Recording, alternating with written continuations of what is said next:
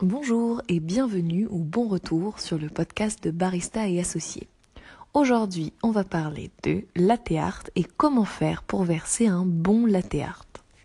Avant toute chose, n'oubliez pas de vous abonner aux chaînes de Barista et Associés, Facebook, Instagram, YouTube, podcast. Faites également un tour sur le site de Barista et Associés, www.barista au pluriel-associé au pluriel.com pour avoir la liste de tous les contenus ainsi que les articles contenus écrits. J'attends vos commentaires, vos appréciations, vos suggestions pour que je sache ce que vous pensez de tout ce contenu et que je puisse répondre à davantage de questions. Merci beaucoup. Comment verser du bon latte Bon, je vais faire de mon mieux pour en quelques minutes vous donner à l'oral des indices qui vous permettront de verser un bon latte. La première chose, c'est d'avoir un lait qui soit bien moussé. On veut donc une micro-mousse qui ne se voit pas. Quand on regarde le lait juste après l'avoir chauffé, on a l'impression qu'il n'y a pas de mousse tellement le lait est liquide. On sait qu'il y a de la mousse parce que le lait a gagné en volume. Voilà, mais ça ne doit pas être une mousse épaisse qui se voit.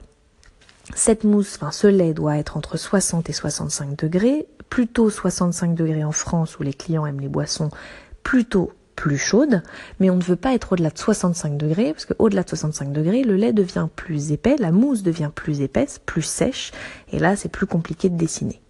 Ensuite, il faut verser rapidement après avoir chauffé le lait. C'est-à-dire qu'il ne faut pas laisser le lait attendre entre le moment où on a fini de le chauffer et le moment où on verse. Sinon, la mousse se sépare du lait et du coup, on versera un lait qui sera en deux phases. La phase mousseuse et la phase laiteuse plus liquide. Sauf que verser quelque chose en deux phases, en deux phases, c'est le meilleur moyen d'avoir des pâtés dans sa tasse. Donc, soit on verse tout de suite après avoir chauffé le lait, soit on remélange son pichet juste avant de verser, soit en reversant l'équivalent du pichet dans un autre, puis en reversant à nouveau dans le premier, comme ça on réintègre la mousse au lait, soit en remuant, en tournant bien son pichet de lait pour réintégrer la mousse au lait. Une dernière chose à faire avant de commencer à verser, c'est de bien mélanger la créma de son espresso. Il faut la casser pour un faciliter le dessin, pour que le dessin s'imprime de manière plus fluide, mais aussi pour éviter les patchs de créma, donc une texture et une surface non homogène. En mélangeant la créma de l'espresso, en tournant la tasse, on va avoir une surface plus homogène sur laquelle il sera plus facile de dessiner, mais qui, qui aussi sera visuellement plus jolie.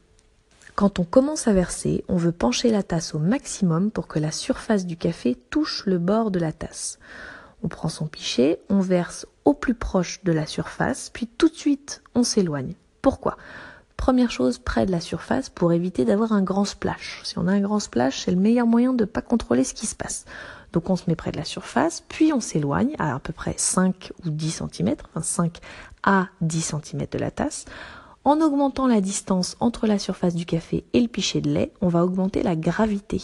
On va jouer sur la gravité, la mousse va gagner en poids et quand elle atteindra la surface du café, au lieu de rester en surface et de faire une tache blanche qu'on ne veut pas, elle va plonger sous la créma. Et là, avec des mouvements circulaires euh, qui vont permettre de plier en quelque sorte le lait sur l'espresso, on va intégrer le lait à l'espresso en ayant une surface homogène. Donc une couleur homogène, sans délaver, sans tracé blanc indésirable. Une fois que la tasse est remplie à la moitié ou aux deux tiers avec une surface homogène, toujours en ayant la tasse penchée au maximum pour avoir la surface de l'espresso qui touche le bord de la tasse, on rapproche son pichet et on le met vraiment à 1 ou 2 mm de la surface au milieu de la surface de l'espresso.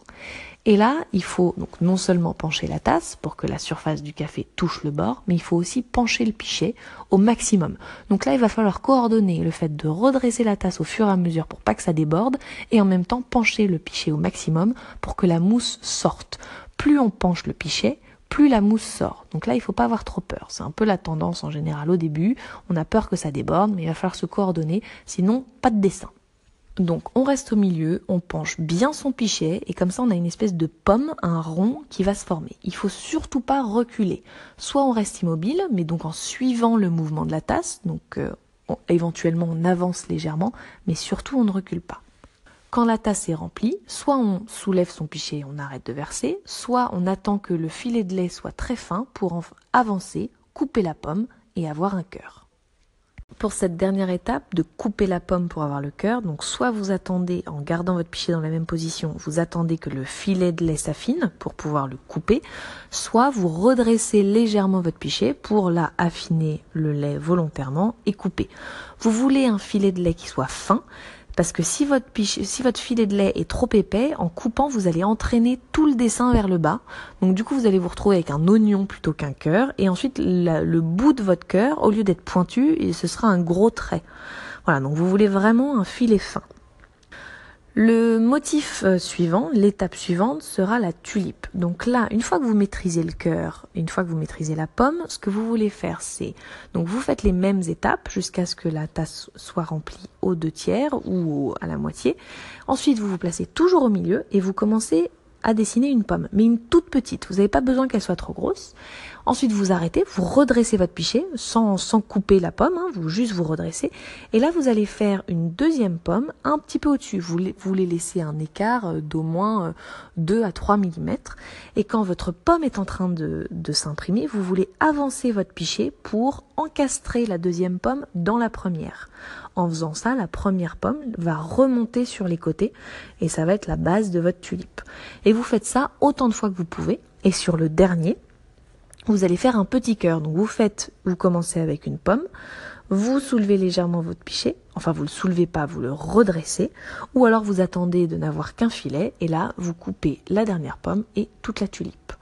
Donc la tulipe, c'est quoi? C'est des pommes qu'on encastre les unes dans les autres en les poussant. Donc ça, c'est le geste primordial de la tulipe, c'est de pousser chaque pomme dans la précédente en avançant au moment où la pomme s'imprime. C'est pas une fois que la pomme est imprimée qu'on avance. C'est au moment où la pomme sort du pichet, hop, on avance et on la pousse dans les pommes précédentes.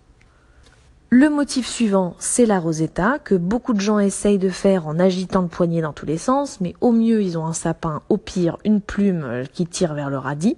Mais c'est à la rigueur le geste le plus compliqué à effectuer parce qu'il y a plusieurs gestes justement euh, à effectuer en simultané.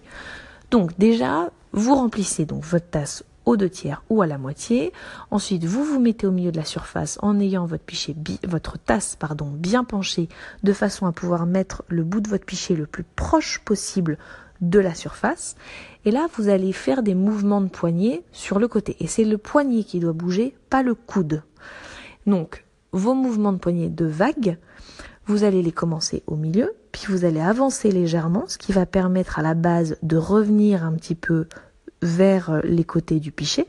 Donc vous avancez, puis toujours avec ce mouvement de vague, vous revenez en arrière pour faire la tige.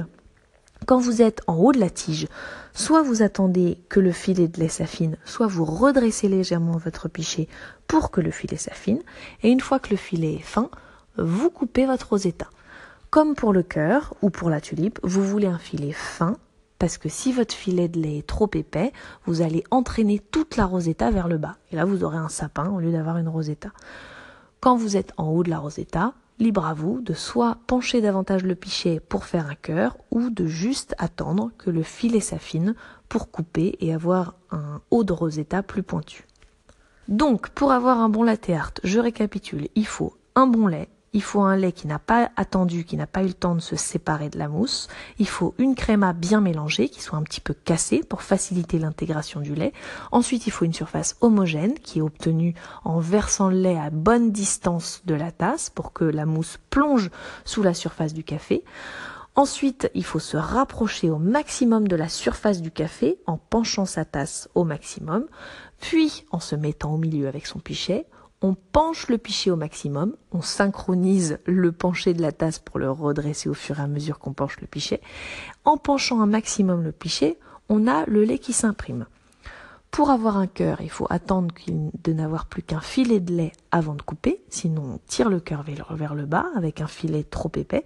Pour la tulipe, on encastre les pommes les unes dans les autres, puis pour la dernière, on attend à nouveau qu'un filet soit très fin pour couper la tulipe sans la tirer vers le bas.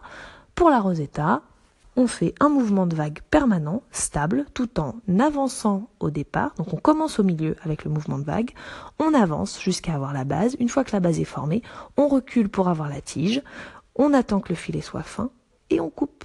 Merci d'avoir écouté jusqu'au bout et je vous dis à très vite. Au revoir.